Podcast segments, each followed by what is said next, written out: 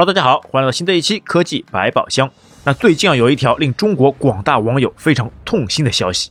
那就是呢，暴雪娱乐突然发公告称啊，将在二零二三年的一月二十三号与网易的授权协议到期后，双方呢将不再续约。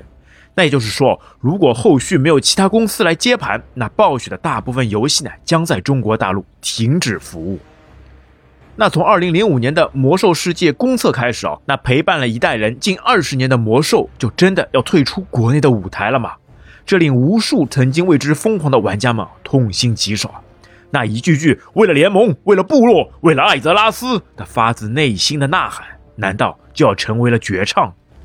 而且啊，还不只是《魔兽世界》，那包括《炉石传说》《守望先锋》《星际争霸》《魔兽争霸三重置版》《暗黑破坏神三》和《风暴英雄》等游戏啊。都将受此影响。那只有《暗黑破坏神：不朽》，因为是由暴雪和网易共同开发的，有单独的协议呢，才幸免于难。那么那一句经典的“暴雪出品必属精品”，也将终究成为绝唱。那虽然啊，这句话放在现在的暴雪身上呢，确实是有点夸大其词。那在年初的时候呢，我们也有做过一期节目聊到暴雪。那么当时呢，还是因为有微软将要收购暴雪的信息而兴奋不已啊。那一想到会有大佬微软介入，那么就可以令最近几年创始人出走、绯闻不断、一蹶不振的暴雪的那来上一针强心剂，那可以再给玩家们啊带来绝世的经典游戏。可是啊，到了年底，那收购呢并没有看到有什么进展，那确实得到了暴雪与网易分手的消息，那并且啊还要停服的天大坏事儿。那具有内部消息的人士说，那这次分手的主要原因呢，还是由于合作价格没有谈拢。那暴雪呢开出了天价代理费，那这个呢是网易啊无法经受得住的。那其实啊，魔兽世界停服的事呢已经不是第一次了。那想必啊一些老玩家们还能记得，在二零零九年，那暴雪在国内的运营服务商呢还是第九城市，也就是我们俗称的九城。那当时啊也是由于与暴雪的代理协议到期，在停服的两个月后，那暴雪啊才将国服的代理运营权转交给了网易。而在转交之后呢，游戏中啊还出现了一系列国内特色的现象，像什么亡灵的骷髅长出了肉身，那尸体呢被换成了粉土包，那这个都是因为换服后需要重新审核和申请新的游戏版号，而国内啊距离上一次发放的进口游戏版号呢，至今已过去了五百多天了。那这次暴雪停服的事件啊，从各方面来说呢，都会比二零零九年的那次。更为悲观，那这是因为啊，当时的九成代理呢只有一部《魔兽世界》，而现在网易代理的呢，则是由七款暴雪游戏组成的国服全家桶啊。那上次的代理啊更替事件当中啊，暴雪呢是在协议到期一年之前就已经和网易进行了接触，那公布消息时呢就已经找好了下家，但是这一次啊，需要从接管的游戏从一个魔兽世界变成了暴雪全家桶。那而且啊，在已经官宣分手之后，暴雪啊却仍未对外公布后续代理商的消息。那么想想看，能一口气吃下这七个游戏的接盘者到底会是谁？那自然啊就引发了舆论的各种担忧和猜测。那有消息称啊，腾讯、字节、米哈游等厂商呢都有意向。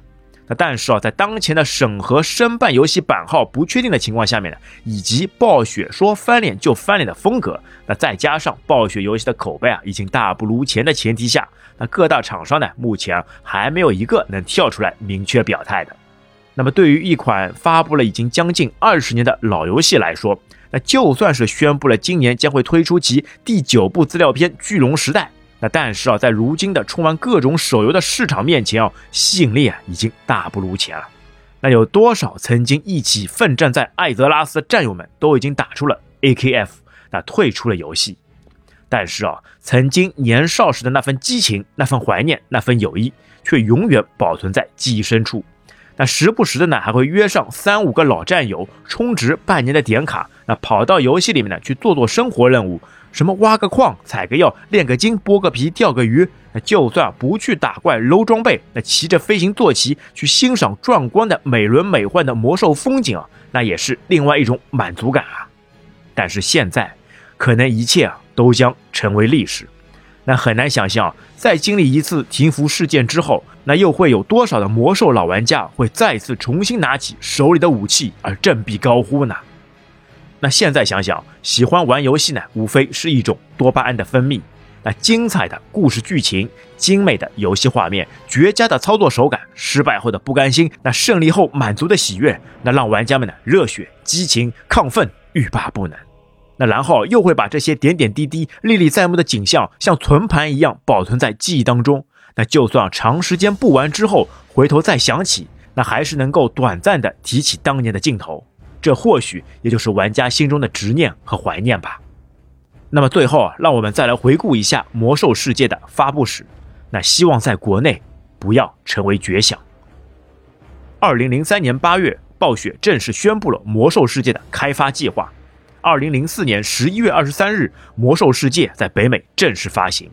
二零零五年三月二十一日，《魔兽世界》在中国大陆地区限量内测。四月二十六日，《魔兽世界》大陆地区公测开始，角色等级上限四十五级。那六月七日，《魔兽世界》在中国大陆地区正式运营，运营商为第九城市，满级六十级。二零零七年九月二日，《魔兽世界：燃烧的远征》在中国大陆地区上线，等级提升到七十级。二零一零年八月三十一日，《魔兽世界：巫妖王之怒》在中国大陆上线，代理商改为网易，等级八十。二零一一年七月十二日，《魔兽世界：大地的裂变》上线，等级八十五。二零一二年十月二日，《魔兽世界：熊猫人之谜》正式发行，国服首次同步，等级九十。